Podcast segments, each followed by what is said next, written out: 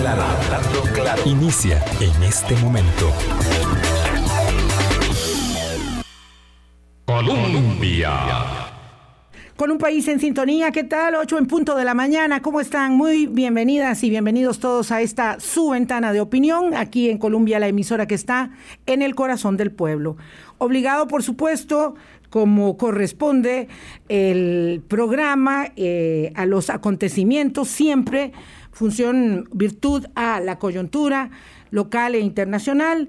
Hoy teníamos la imperiosa necesidad de fijar nuestro empeño hoy y probablemente dos veces más por lo menos esta semana en eh, el impacto y la onda expansiva de la repercusión de eh, el operativo que ayer tuvo un punto de inflexión por parte del organismo de investigación judicial y el Ministerio Público respecto del tema de la corrupción en infraestructura pública. Este, este es uno de los temas más añejos en el devenir de la civilización humana y tenía que llegar el día. Y hay que celebrar la posibilidad de tener una división de poderes que sea capaz, con la solvencia de la institucionalidad de la democracia costarricense, de hundir sus eh, raíces, de hundir, de llegar hasta sus raíces y encontrarle eh, una canalización a un asunto de tantos años. Por mucho tiempo, por mucho tiempo, este fue un secreto a voces. Constructoras con gran poder de eh, penetración en los mandos medios de las instituciones públicas para poder hacerse con eh, favores y prebendas en función, por supuesto, del dinero y de otro tipo de pagos en especie. Me complace muchísimo saludar a don Jaime Molina, agradecerle profundamente que esté con nosotros, va a estar con nosotros media hora. Don Jaime fue presidente de la Cámara de la Construcción, fue vicepresidente de la Unión de Cámaras, fue presidente, perdón, de la Unión de Cámaras. Eh, también fue presidente de la Federación Iberoamericana de la Industria de, la, construcción.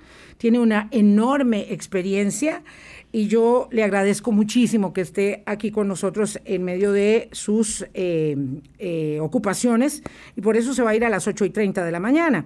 Aquí también el enlace don Roberto Artavia, se lo mandé anoche, este, ahí está, ahí lo tiene.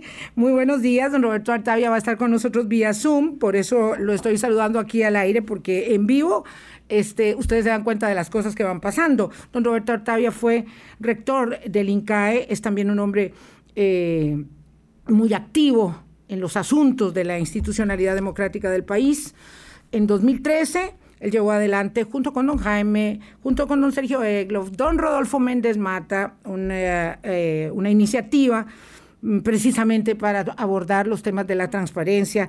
Ya nos explicarán más adelante eh, en la hora pública. Y nuestro buen amigo don Cristian Campos, eh, que es especialista también en contratación de obra pública. Hoy vamos a tener un énfasis más referido a cómo es que esto ocurre, a cómo es que se produce ¿verdad? Eh, eh, en la administración pública, yo digo que hay dos grandes agujeros, ¿verdad?, de penetración, que son la infraestructura pública, la contratación pública, ¿verdad?, en, amplio sentido del término, y por supuesto el financiamiento de las campañas electorales. Eso eh, no nos olvidemos que está también ahí instalado. Eh, y em, mañana vamos a ver un poco más el abordaje desde el punto de vista político, de las repercusiones que ello tiene en la campaña, de cómo se conducen los actores, de si va o no debiera ir una comisión investigadora de la Asamblea Legislativa, en fin, eso, eso será mañana. Don Jaime, yo no quiero eh, perder más tiempo en prolegómenos y sin necesidad, creo, de hacer una contextualización amplia de lo que sucede, porque todos los medios han hablado de ello desde ayer en la mañana. Quisiera que me diera su perspectiva de entrada respecto de qué significa esta operación del organismo de investigación judicial para tratar de hundir raíces en un tema que nos ha tenido eh, preocupados, sí, mucho tiempo, pero también con un silencio eh, de ese que denota un poco la imposibilidad, ¿verdad? La frustración de creer que no se puede hacer mucho o que no se podía hacer nada para parar la corrupción en la obra pública. Muy buenos días. Buenos días, don Jaime. Muchas gracias, muchas gracias por la invitación. Buenos días, Roberto, y buenos días, Cristian. Yo quisiera eh, continuar con lo que usted empezó. Esta, lo de la corrupción viene desde los anales de la historia. En el mundo, Transparencia Internacional, dentro de las actividades legales más corruptas, tiene catalogada entre las primeras la construcción de obra pública. O sea, este es un fenómeno mundial. En Latinoamérica ha sucedido lo mismo. Hay un pronunciamiento de la Federación Interamericana de Industria de la Construcción que mencionaba eh, doña Vilma, donde se instan las cámaras de construcción de los 18 países de América Latina 19 eh, cámaras, perdón, porque en Colombia pertenecen dos cámaras a la FIC, sobre el tema de corrupción y la transparencia en la contratación. A nivel mundial está la SICA, que es la Confederación Internacional de Contratistas Asociados. Esos son todos los contratistas del mundo y han tenido capítulos importantes con este tema de la corrupción. Y pues en Costa Rica eh, ya llegamos, y ya llegamos a un caso muy grande. Yo siempre de manera jocosa eh, con el caso de Obredech en Brasil.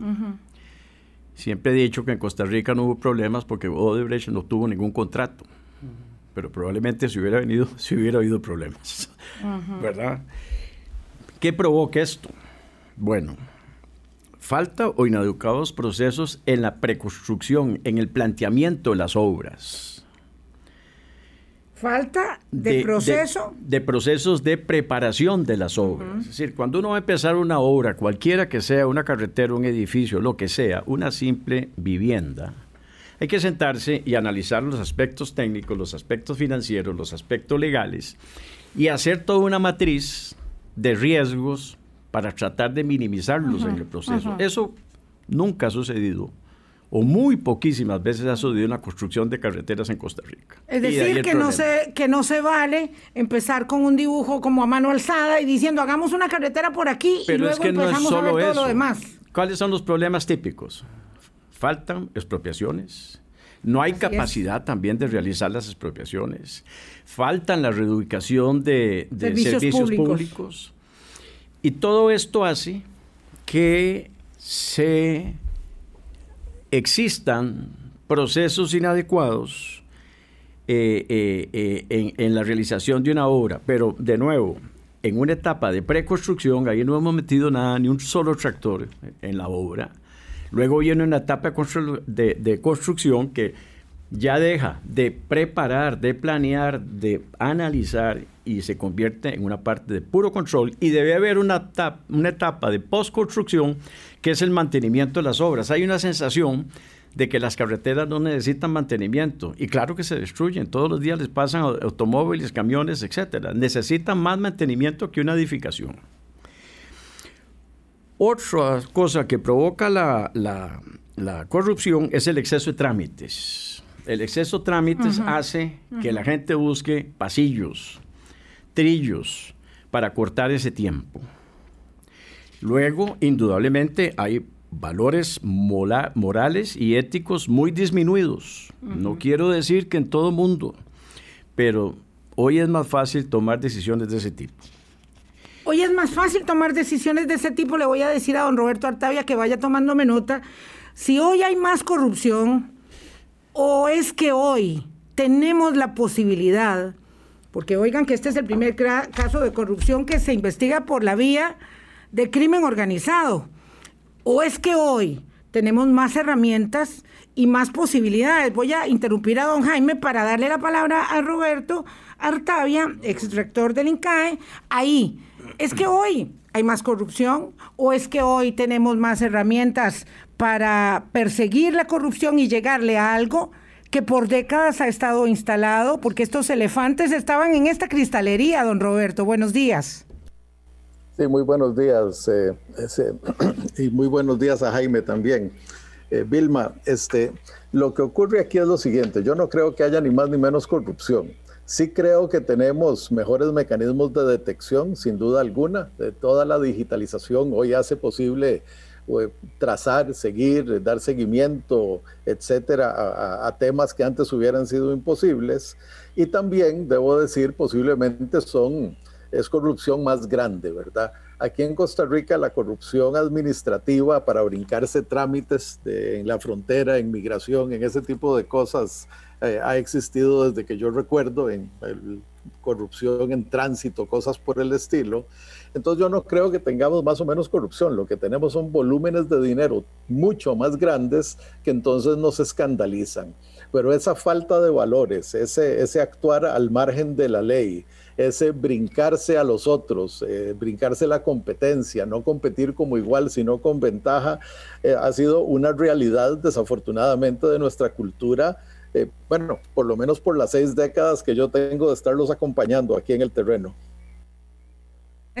Sí, vamos, vamos, vamos acompañándonos eh, el mismo tiempo. Don Roberto Artavia, quiero eh, darle también la palabra a Cristian Campos, que es especialista en contratación administrativa y no ha dicho algo. Tanto Cristian como don, Jaime Molina estuvieron en el CONAVI en diferentes épocas, en distintos momentos, eh, representando a la empresa privada. Entonces, conocen también el desempeño de una institución tan opaca tan, tan opaca como el Consejo Nacional de Vialidad. Cristian, gracias, buenos días. Tu aporte en esta primera introducción del tema eh, de corrupción de obra pública. Gracias, doña Vilma, y un gusto ver aquí a don Jaime y saludar a don Roberto, dos grandes costarricenses que tanto le han aportado a este país. Vamos a ver, don Jaime creo que toca un punto que es claro acá, y es que efectivamente, cuando hablamos de estas dimensiones de cantidades de dinero en obra pública, uno entiende por qué es que hay tanta tentación de cometer aquí actos irregulares. Y también focalizados en el tema que ocasiona esta gran investigación, que son los contratos de conservación y mantenimiento de Costa Rica, estamos hablando básicamente de la razón de ser de para qué nació CONAVI. Más que para obra nueva, CONAVI fue pensado como una institución para poder acometer el gran derrotero país de conservar y mantener las carreteras en algunos niveles de servicio adecuados. ¿verdad? Y este, que es el quehacer de CONAVI, uno no entiende cómo después de tantos años la institución no ha aprendido cómo es que se hacen pliegos de condiciones en este tipo de objetos. Hoy en día todavía discutimos, y don Jaime puede dar fe de eso, porque cuántas veces no ha dicho él sobre este tema, seguimos discutiendo la necesidad o no de implementar los contratos por niveles de servicio en conservación y mantenimiento de las carreteras.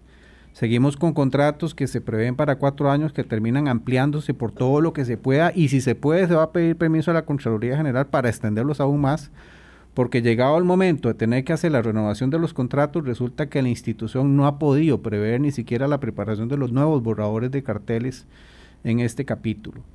Y un asunto que definitivamente, y don Jaime conforme iba contando los, los asuntos de la gran falta de planificación, el problema de las expropiaciones, yo iba pensando en la nueva Ley General de Contratación Pública y cómo ahí, lo podemos ver más adelante, se da una respuesta, pero una respuesta que, junto con lo que dice don Roberto, de digitalizar, y tiene toda la razón, a mayor digitalización, lo que va a ir pasando es que estas zonas opacas de corrupción o de presunta corrupción van a ir teniendo más problemas para poder cometer sus actos ilícitos y reprobables. En Chile Compra, cuando se hablaba de la inteligencia del uso de los datos de Chile Compra, precisamente doña Ora Ruiz, que fue invitada aquí a Costa Rica hace algún tiempo. Aquí estuvo con nosotros, por supuesto. Chica que está por allá en Chile dirigiendo Chile Compras. Ella hablaba de cómo a mayor introducción de datos en el sistema, la capacidad de hacer un blockchain de inteligencia de datos, sobre todo eso, está permitiendo detectar este tipo de posibles tráficos o manejos anticompetitivos de las prácticas de corrupción. Y sobre todo eso creo que es importante que pasemos a un CONAVI que o, entra a este tipo de sistemas y lógicas de transparentar los procesos de contratación o aprendemos verdaderamente a que los contratos de conservación y mantenimiento deben responder a niveles de servicio, entre otra serie de asuntos que han sido apuntados, o vamos a seguir repitiendo un asunto que ahora finalmente explota con todo el megaoperativo de ayer, pero que esto no es de ahora, doña Vilma, esto, esto es prácticamente desde que Conavi existe. Así es. Que se ha hecho. Eh, gracias, Cristian Campos. Ah, don Jaime, ¿le parece a usted positivo lo que ha sucedido? Digo, porque lo que sucede frente al fenómeno de la corrupción es que la gente dice qué barbaridad, hoy amanecimos tan tristes, yo me siento tan... Yo me siento súper optimista. Discúlpenme este, si, si, es difícil que lo exprese de la manera adecuada, pero a mí me parece un paso positivo, un paso en la dirección correcta, porque mientras nadie sabe de esto, todo el mundo cree que no estaba pasando, o mucha gente cree que no pasaba, pero lo cierto es que algunos de nosotros sabíamos que esto sucedía, y cuando nos atrevimos a levantar la voz, como esta servidora, fuimos demandados. Yo fui demandada por un corrupto que está hoy en la cárcel en el, del CONAVI, por uno de esos que está ahí demandado, eh, este, ¿cómo se llama? Investigado en este momento. De modo que a mí me parece que esto es lo mejor que podía pasarnos, independientemente de que afecte al gobierno, al gran esfuerzo que se está haciendo eh, en, en obra pública en el país, pareciera ser un paso en la dirección correcta.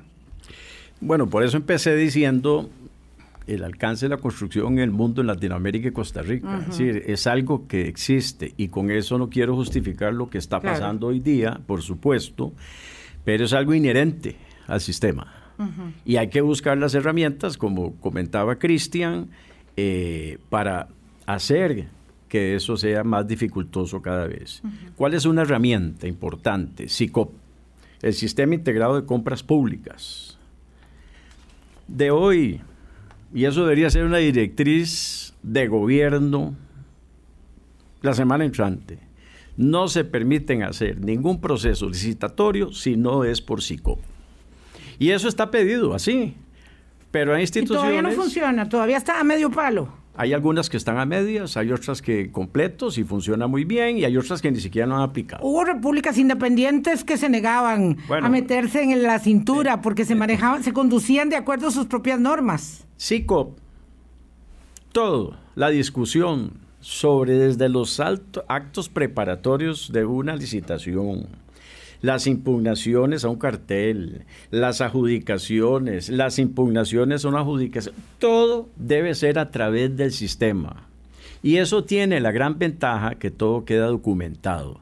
Entonces una discusión no la gana la persona que tiene más galillo, que puede ser... O más bolsillo más galillo. Sí. Y puede ser la persona que no tenga la razón. Ahí, con todo documentado, hay una gran barrera para este tipo de cosas. Porque es evidente, porque donde hay eh, observación de los procesos, esto disminuye indudablemente. No hay que dejar de decir que en alguna forma la ley ha sido impune. Los últimos casos como el caso de la compra del cemento de China y la ruta 1856, la famosa trocha, no han llegado a una conclusión judicial. Y la trocha es bastante más grandecita en términos de dinero, por cierto. No, 20 mil millones de colones, ¿verdad, Cristian? Estos son 78 mil millones de colones, es, un cuarto. Vamos a ver, sí, ya, ya lo ¿Verdad? Entonces, eh, esa falta de responsabilidad, de todos los eh, que intervienen en estos procesos, y aquí no es que si un empresario es bueno o malo o si un funcionario público es bueno o malo, hay de los dos en ambos lados. Y hay gente muy buena y hay gente que no es tan correcta. Don Roberto Artavia, en la perspectiva del acercamiento inicial que tenemos de que hay procedimientos muy, eh, digamos, inadecuados de preparación de las obras para poder luego someterlas a licitación, falta de capacidad de expropiación, que es un calvario que estamos viendo todo el tiempo, falta de preparación en la reubicación de servicios, todo ese entramado que, que digamos que predispone, ¿verdad?, a tratar de burlar los portillos. Ese es realmente el enfoque adecuado, porque desde una perspectiva ética, pues uno quisiera pensar en el deber ser y que la gente hace las cosas como corresponde, pero esa no es la naturaleza humana. Entonces, la suya, eh, eh, ¿por qué lado nos acerca? Te, quiero contestar en tres partes. Y, hablemos de infraestructura, no de carreteras. Déjame salirme por un momento y claro. dar algunas cifras de, de, la Nación recientes, de los editoriales de la Nación respecto a acueductos y alcantarillados y Alice. En uno de esos nos decía que un proyecto como el de Reventazón tuvo un sobrecosto en la inversión de 700 millones de dólares, ¿verdad? Ni, ni más ni menos que proyectos como el de Diquís se invirtieron en él 146 millones de dólares para después de decir que el proyecto no iba. En Balsa, en, el, en la hidroeléctrica de Balsa, hay un sobrecosto en la inversión de 286 millones de dólares en una inversión que era originalmente de 165, o sea, más que se triplicó la inversión. Eh, el, parque eólico, ¿verdad? Un proyecto relativamente fácil, instalar 10 torres eólicas tuvo un sobrecosto de 33 millones. Eh, la planta de tratamiento de la Carpio o de Pavas, eh, 600 millones en estos momentos cuando la inversión original se planteó en 250 millones y además ahora se vienen a dar cuenta que necesitan 140 millones más para co co colectar los sistemas sépticos y de cloacas a la planta de tratamiento. Eh, llámele negligencia, llámele ineptitud, llámele como usted quiera. Para mí, simple y sencillamente, no es aceptable porque claramente estamos completamente eh, ante, ante el sistema de planificación de obras más inútil del planeta, o, o verdad, eso es una posibilidad, o ante un sistema que precisamente las subestima para que se aprueben, sabiendo que después la autonomía o los sistemas de presión social los van a llevar a completar esas obras, porque ahora no podemos decir que no queremos reventazón, no podemos decir que no queremos planta de tratamiento, igualmente que no podemos decir que no queremos carretera 32 o que se le dé el mantenimiento adecuado una vez que esté terminada. Entonces esos contratos tienen que existir. Y yo creo que lo que hemos permitido es eh, hemos creado un ambiente de permisividad donde la negligencia y la mala planificación son la norma con una, de una manera tan casual que da vergüenza. El segundo punto que quería hacer, eh, y, y, y, y, yo creo que esto tiene que ir a los niveles más altos de cada institución, en este caso al CONAVI, pero, pero en estas otras instituciones que mencionaba, yo siempre pongo el siguiente ejemplo y tomo solo 30 segundos para hacerlo. Hace unos años en Somalia explotó un helicóptero eh, una granada a un soldado holandés. Era una granada que habían comprado ellos en el mercado internacional a Alemania, que había vencido y la granada por alguna razón se desprendió del pin y explotó y mató eh, a tres personas. Eh, la ministra de, de Defensa de Holanda renunció al día siguiente porque dijo, independientemente de que yo no la compré, que yo no manejé el inventario y demás, la última responsabilidad porque se cumplan las políticas en mi ministerio es mía y yo no puedo cargar con la muerte de esas dos personas y yo renuncio. Aquí pasa lo que pasa y todo el mundo sigue tan, campante y, en su puesto y ganando millones y después con pensión de lujo, independientemente de gestiones tan absolutamente ridículas como las que estamos viendo. Y lo tercero, solo para complementar, yo creo que sí, yo creo que tenemos un ambiente donde ahora podemos ser mucho más exigentes. Esta nueva ley de contratación pública, contratación administrativa pública, el CICOP, ¿verdad? Y, yo recuerdo sentarme con Alicia Bendaño, no exagero, en 2011, hablar de Merlín, que en aquel tiempo, y la necesidad de que se implementara de manera general en, en, en, en el país. Bueno, ya desperdiciamos una década, literalmente, sin llegar al CICOP y sin modernizar nuestra ley, sin digitalizar los procesos cuando desde entonces era posible.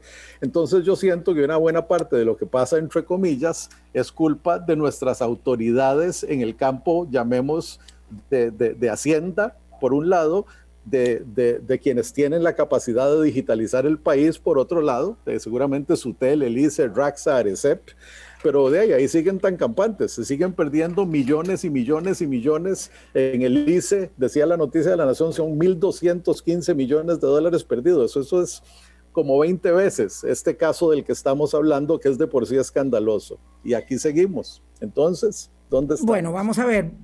Tengo que darle la palabra a, a don Jaime Molina. Gracias, don Roberto Artavia, ex rector del INCAE, pone muchos puntos sobre IES. Eh, quiero dar la palabra a don, Jaime. Me brinco un poquito mmm, el corte comercial para despedirlo a tiempo. porque él tiene que retirarse y me quedaré con Roberto eh, en la vía de Zoom y con eh, aquí eh, Cristian Campos en el estudio conmigo. vamos a ver, planteado de esta manera, pues no hay posibilidades de que todo sea una gran casualidad. Evidentemente, tanta negligencia a través de tantos años tiene una intencionalidad. digo porque ahora esta granada esta granada acaba de explotarle a don Carlos Alvarado y a don Rodolfo Méndez. Y ahora vamos a hablar de la entrevista de Rodolfo Méndez, que me parece interesantísima, que le dio anoche al periódico La Nación y ya va dando más claridad. Era obvio que en la mañana no podía decir nada y en la noche ya se soltó, porque esto se sabía. Eh, lo cierto es que esta circunstancia, don Jaime, eh, nos lleva a considerar y por todos los esfuerzos que ustedes han hecho a lo largo de décadas, que este elefante estaba en esa cristalería, como decíamos antes, y que la negligencia no era casual de ninguna manera, había cercos de protección y esos cercos de protección ahora se han podido romper con el trabajo del OIJ y el Ministerio Público. Es interesante ver cómo este caso, a diferencia de casi todos los anteriores, recuerden que soy solo ingeniero, no abogado, tiene la investigación de previo. Exactamente, exactamente. 19 meses de llamadas telefónicas capturadas y eso lo hace un caso mucho más fuerte. Sí, no es. Y aquí no se trata de crear pena, no. Si hay responsabilidades, se debe aplicar el peso de la ley. Eso estamos claros. Yo no conozco en detalle el caso, no conozco el expediente, etcétera, pero hay que estar claro de eso. Jaime, te, interrumpo brevemente. Es que aquí hay un asunto determinante.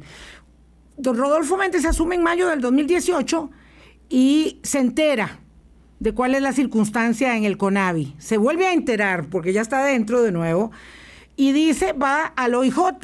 Cuando él va al OIJ, al OIJ, el OIJ ya está investigando y este es el valor de la denuncia, porque hay unas personas cuyos nombres no conocemos que hacen la denuncia a principios del 2018, ¿verdad? De que ya el asunto es insostenible en el CONAVI porque viene de mucho atrás.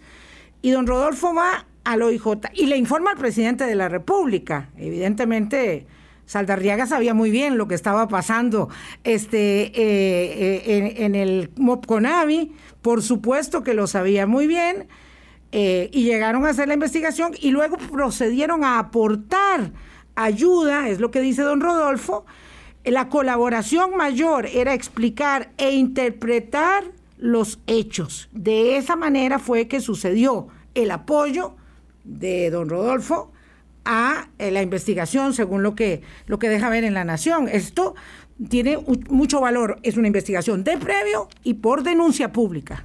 Y con un ministro con una alta moral, esa es mi consideración de don Rodolfo, que no solo ha estado en el gobierno en este momento, fue ministro dos veces, hace 20 y 40 años, fue diputado, fue ministro de Hacienda, y es una persona con amplia experiencia. Eh, yo lo conocí muy bien en los primeros tres años que estuve en la Junta Directiva de Conavi, y es una persona, a mi parecer, en que podemos confiar. Eh, esto es la organización de mandos medios, y recuerdo que eso existía desde que yo estuve en Conavi, y habían dos, tres personas que eran eh, aparte, digamos, de los objetivos claros, correctos del CONAVI. Y eso se da por todo esto que mencioné anteriormente, ¿verdad? Es decir, todas estas acciones eh, que se hacen y llegan a una impunidad, lo que decía Roberto sobre las inversiones del ICE, sobre las inversiones de compañías nacionales de fuerzas luz, acueductos, la impunidad es lo que dice, no pasa nada, sigo haciéndolo. Claro, porque la contracara de la corrupción, la otra cara de la moneda es la impunidad. Sí, exactamente. Entonces eso es lo que hay que atacar. Pero yo insisto, el SICOP debe ser una herramienta de uso obligatorio ya. Y con una instrucción clarísima del presidente de la República para que se, se aplique ya no hay justificaciones. SICOP no es nuevo. Ya hubo tiempo para entrenar a la gente. Hay un centro de entrenamiento donde se puede entrenar a la gente. Y eso ayudaría mucho. Probablemente no lo elimina, pero ayudaría mucho a disminuir la cantidad de este problema que se ha presentado como este caso. Don Jaime, le agradezco profundamente que haya venido eh, entre una gestión y otra que hoy tiene eh, insolayable y lo vuelvo a invitar para otro día. Muchas gracias, Vilma. Muchas gracias, don Jaime. Vamos a hacer una pausa, son las 8.30. Me quedo con don Roberto Artavia en vía Zoom y con Cristian Campos aquí en el estudio Hablando Claro. Ya venimos. Hablando Claro. Colombia. Con un país en sintonía 835 hay muchos enfoques muchas perspectivas. La nuestra hoy sobre el tema de corrupción, de infraestructura, como bien eh, decía don Roberto Artavia, no hablemos solo de carreteras, hablemos de infraestructura y obra pública eh, de manera amplia. Eh, tiene que ver con cómo se facilita esta circunstancia o cómo se estimula o cómo un país como este, lleno, plagado de controles, ha más bien permitido, posibilitado en esa maraña de controles hipertrofiados que tenemos, que se den este tipo de circunstancias. Enhorabuena que salgan a la luz pública. Don Roberto, quisiera mantener el dedo en el reglón para luego conversar con mi amigo don Cristian Campos aquí en, el estudio, con vía remota con usted, para eh, un comentario sobre la evaluación que hacía don Jaime Molina antes, antes de irse y en el sentido de hacia dónde nos conduce ahora esta indagatoria inicial eh, y si ello implica la verdad, eh, la posibilidad, perdón, de eh, poner un alto, ¿verdad? Un antes y un después en algo tan manoseado como la proclividad humana a la corrupción. Bueno, yo creo que va a ser el cuarto antes y después en términos judiciales del país, ¿verdad? En el año 2004 tuvimos casos muy sonados eh, involucrando las figuras políticas de más alto nivel en el país en ese momento. Eh, yo creo como usted que, que, fue un buen ejercicio el hecho de que se investigara y, y, resultara en sentencias tangibles, eh, le ganó prestigio al país, a nuestro Estado de Derecho, a nuestro sistema judicial. Desafortunadamente desde entonces yo diría que el sistema judicial está en entredicho y no me refiero aquí a la OIJ, a la Fiscalía o, a la Procuraduría, sino más bien a las Cortes, ¿verdad? Eh, las cuales se han vuelto pues todo un caso en términos de confianza, en términos de imagen, en términos de confiabilidad más que de confianza, ¿verdad? Hay una gran incertidumbre sobre cómo se toman las decisiones, quién las toma y se habla de que están intervenidas por recursos de, lavado de, diferentes fuentes, todo lo cual es inmensamente preocupante. Y lo menciono porque sí, uno esperaría un antes y un después. Yo esperé un antes y un después en el 2004, esperé un antes y un después en la trocha, esperé un antes y un después en el cementazo y ahora espero un antes y un después y espero, como bien apuntó Jaime, que no nos quedemos en en, el intento, ¿verdad? Sino que esta vez se llegue hasta las últimas consecuencias. Y aquí eh, no quiero yo acusar a nadie de previo, las investigaciones tienen que conducirse. Yo he visto toda la información pública o toda la que he podido al respecto y me parece que por el tipo de investigación y las escuchas y demás debe haber evidencia bastante sólida y tangible de lo que ocurrió. Entonces yo esperaría en este caso un resultado diferente. Y otra vez, no me estoy quejando porque yo no puedo acusar a los del cementazo o no puedo acusar a los de la trocha. Sí recuerdo, como bien dijo usted, que se perdieron 20 mil millones de dólares en un caso, en el otro caso hablábamos también de muchos millones de dólares y bueno, y, aquí estamos sentados esperando que algo ocurra, ¿verdad? Inclusive con consecuencias trágicas. Don Mario Orrenechea eh, falleció antes de que eso tuviera una resolución eh, y yo no estoy diciendo que fuera inocente o que fuera culpable, no, no me corresponde a mí.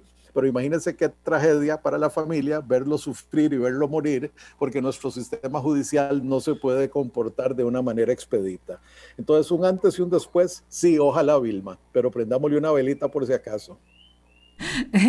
Gracias, don, don Roberto Artavia. Mm, vamos a ver, eh, tiene que haber una acción contundente de la justicia, porque claro, aquí muchos de nuestros invitados a eh, escuchas del programa están hablando del tema justamente de la impunidad. El gran temor es que esto quede pues en nada, como los casos que todavía no han llegado a nada. Hay un gran, digamos, eh, repercusión inicial. lamentablemente se atraviesa la cuestión de la politiquería y entonces se quieren comisiones investigadoras que hacen más ruido.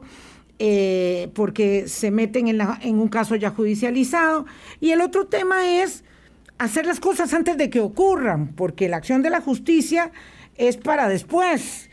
Eh, es posible allanar, Cristian Campos, el terreno para que, eh, digamos, limpiemos la cancha de manera, yo no digo que seamos los escandinavos, Cristian, pero de manera que podamos establecer una cancha más limpia, más pareja. O sea, no olvidemos que aquí en todo esto, mientras se benefician dos o tres empresas, hay un montón que están eh, tratando de sobrevivir tratando de participar honestamente en los procesos licitatorios, es decir, aquí pierde el Estado, pierde la empresa honesta y pierde la ciudadanía y finalmente además pierde la democracia, porque todo el mundo piensa, eh, mientras esto no se sabe, como que no, como que no está sucediendo, como decíamos antes. Sí, sí. Sí y, en la línea que, que don Roberto, este, mi querido ex profesor, apunta, y es que esto no puede pasar como un caso más, donde en unos años estaremos contando un incidente más donde no hubo un antes y un después. Lamentablemente, este, la eficiencia y la eficacia de que este caso, de verdad, en muy poco plazo, para no crear esta sensación de impunidad de resultados, es fundamental. El CONAVI, el MOP, el país necesita que este caso en muy poco tiempo dé claridad de quiénes son los que finalmente van a ir a sentarse al banquillo los acusados, de quiénes son los que tendrán que rendir cuentas ante jueces de la República de las conductas que, como bien apuntaba don Jaime, es un caso que tiene la particularidad de que no es una reacción forzada, tal vez por políticos que presionan a las autoridades de la Fiscalía o del OIJ, sino que ha venido en el tiempo desarrollándose una investigación y creemos que en el momento en que están actuando es porque ya han recabado elementos o indicios suficientes para poder hacer un caso. Ese antes y ese después yo creo que no tiene que esperar en todo caso a que haya un juicio donde veamos un desfile de personas que muy lamentablemente serán personas que han estado en la institucionalidad o que están en la empresa privada.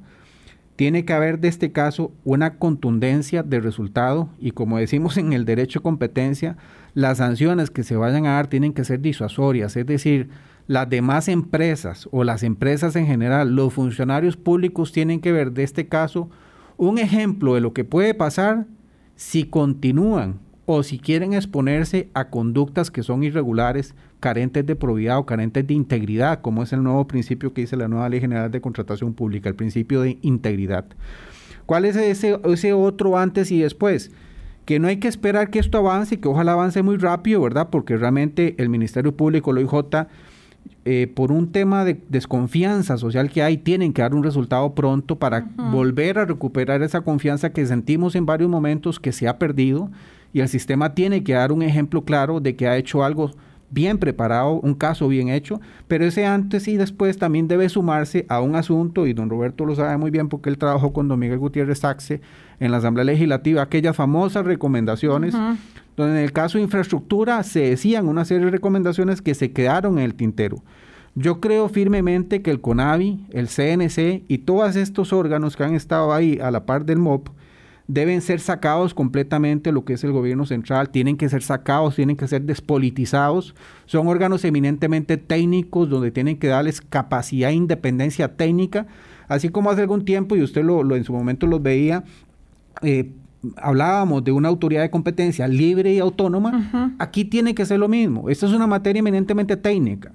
Obra pública no necesita de valoraciones políticas. Obra pública es un tema de técnica, es un tema de hacer un portafolio de los proyectos en infraestructura que se ocupan, de hacer los estudios de prefactibilidad y ahí no se ocupa un político de cada cuatro años diciendo dónde Costa Rica tiene que construir. La nueva Ley General de Contratación Pública en ese sentido me parece que da en todos los temas que con toda propiedad don Jaime apuntaba, expropiaciones, reubicación de servicios, la nueva ley le pone coto a esto. La nueva ley exige planificación. La nueva ley dice que no se pueden empezar proyectos de obra pública si no hay expropiaciones listas. Y hizo otra serie de cosas. Pero ¿qué ganamos con una ley que entra en implementación en 18 meses si seguimos con una institución que requiere jerarcas que se nombran políticamente y que hay definitivamente una influencia política. Y aquí yo apunto, y por eso hice la mención de don Roberto, la necesidad de recuperar tal vez no aquel proyecto de una institución técnica que se quería llamar INIFO, como sea, sino... Instituto de, Infraestructura. Ajá, sino recuperar la idea de que toda esta materia tiene que pasar a una valoración del Colegio Federado de Ingenieros, de la NAME, de la, misma Contraloría General, de otras instancias muy bien guiadas, porque don Roberto es una persona muy hábil en guiar este tipo de esfuerzos país, para proponer un cambio, un antes y un después en CONAVI, y que haya una propuesta de creación de una organización verdaderamente técnica, ajena, lejos por completo de cualquier influencia política. Don Roberto Artavia, su alumno, dice, que bueno, independientemente y ojalá que las autoridades judiciales logren eh, ayudar a paliar el déficit enorme de desconfianza social que tenemos o de confianza social, independientemente de ello, hay que actuar en términos de la reestructuración del CONAVI, del CNC. ¿Cómo hacerlo? Me imagino que debe haber varias fórmulas, pero quisiera preguntarle a usted su opinión, porque él dice que la definición de la infraestructura no es un asunto político, sino técnico. Y yo ahí tengo, digamos, inquietud.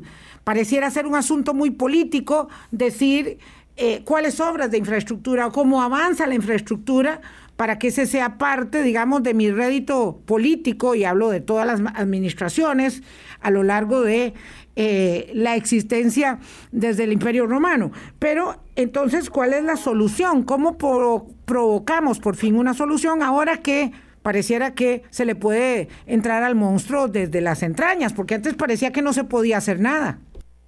Claro, déjeme, ver si le puedo contestar rapidito porque son tantas las cosas que se me vienen a la mente. La primera de ellas, que el sueño de todo maestro es ser superado por sus alumnos y me alegra ver que vamos por muy buen camino con Cristian. De todas maneras, este, aparte de esto, eh, yo diría lo siguiente.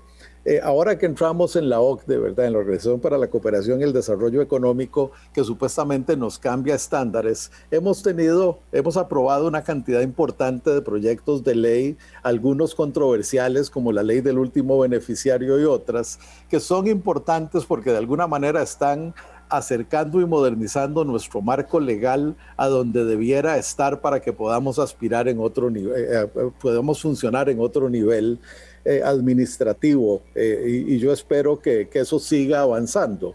Lo menciono porque las brechas que tenemos con la OCDE en algunos temas, particularmente de infraestructura, yo diría con excepción de del hecho de que tenemos un porcentaje mayor de energía renovable, en todo lo demás tenemos brechas enormes que cerrar.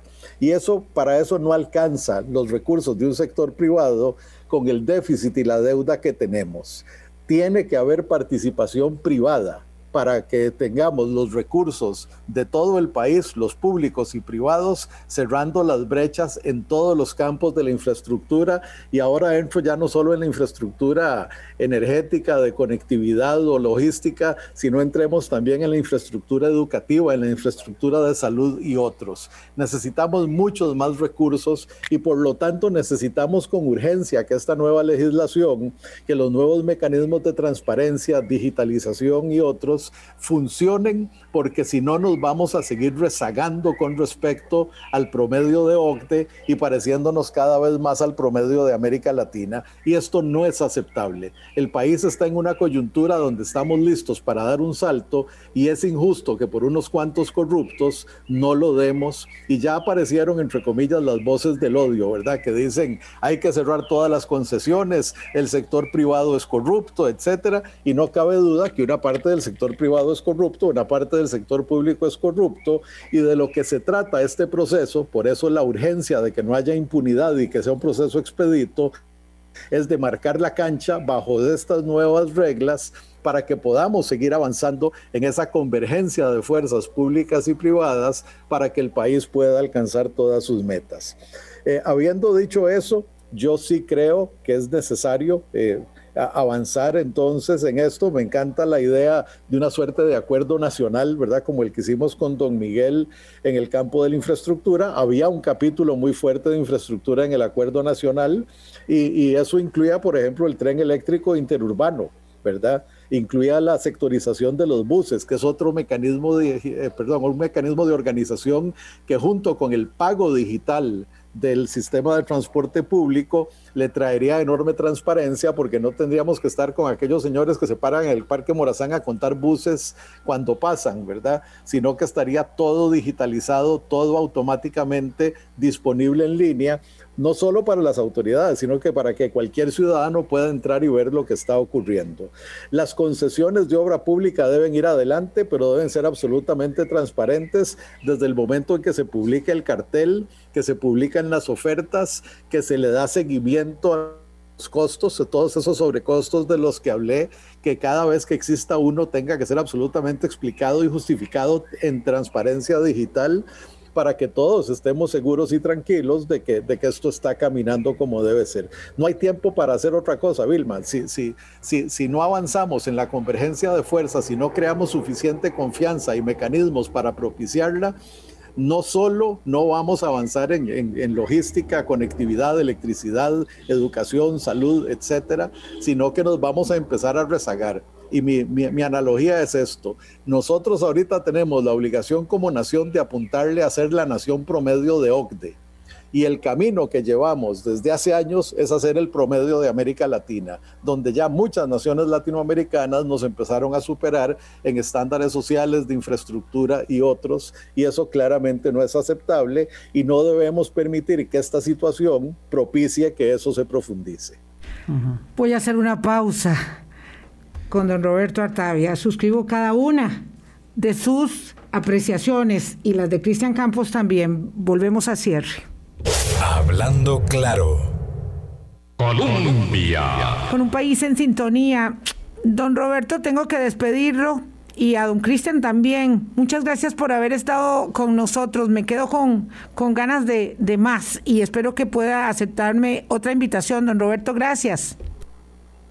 A usted las gracias, Vilma. Mucho gusto, Cristian. Un abrazo. Hasta luego. Roberto. Bueno, después de semejante piropo, don Cristian, usted se va muy contento y yo más satisfecha aún de poder eh, conversar con don Roberto, con don Jaime Molina y con Cristian Campos, con la idea de que el programa les pueda proveer otros insumos, eh, más allá, digamos, de toda la eh, componente informativo que nuestra emisora y todos los demás colegas en otros medios pueden proporcionar en este momento, eh, porque es muy fácil. Cristian, pegar alaridos, ¿verdad? Mostrarse indignado y decir que todo es culpa del gobierno de turno, si se llama la trocha, si se llama el cementazo, si se llama cochinilla, como este caso. Eh, pero lo cierto es que hay que tener mesura, prudencia, respirar hondo y saber por dónde actuar, que las autoridades judiciales hagan lo propio y que nosotros, desde eh, la institucionalidad pública y el concurso privado, podamos ayudar en ello. Cristian, muchas gracias también por haber estado acá. No, no, con gusto y nada más instar a al ministro don Rodolfo, que goza de tanto aprecio y tanta cuestión moral, y al mismo don Roberto Artavia, a que retomemos el tema de crear una institución diferente y que a los líderes políticos de la Asamblea Legislativa no les tema abrir un proyecto de ley y poner sobre la mesa de la Asamblea Legislativa un proyecto de ley guiado de la mano de don Roberto y otras personas que pueden contribuir que cambie esto. Tiene que haber un antes y un después y ese antes y después pasa por cambiar completamente la estructura orgánica del CONAVI, del MOP en cuanto a todo lo que es conservación y mantenimiento y obra nueva en este país. Volvemos a hablar con don Roberto Artavia y con Cristian Campos en otra oportunidad. Gracias por habernos acompañado. Mañana tenemos un enfoque político, nuevas aristas de este mismo tema. Chao. Hablando claro, hablando claro.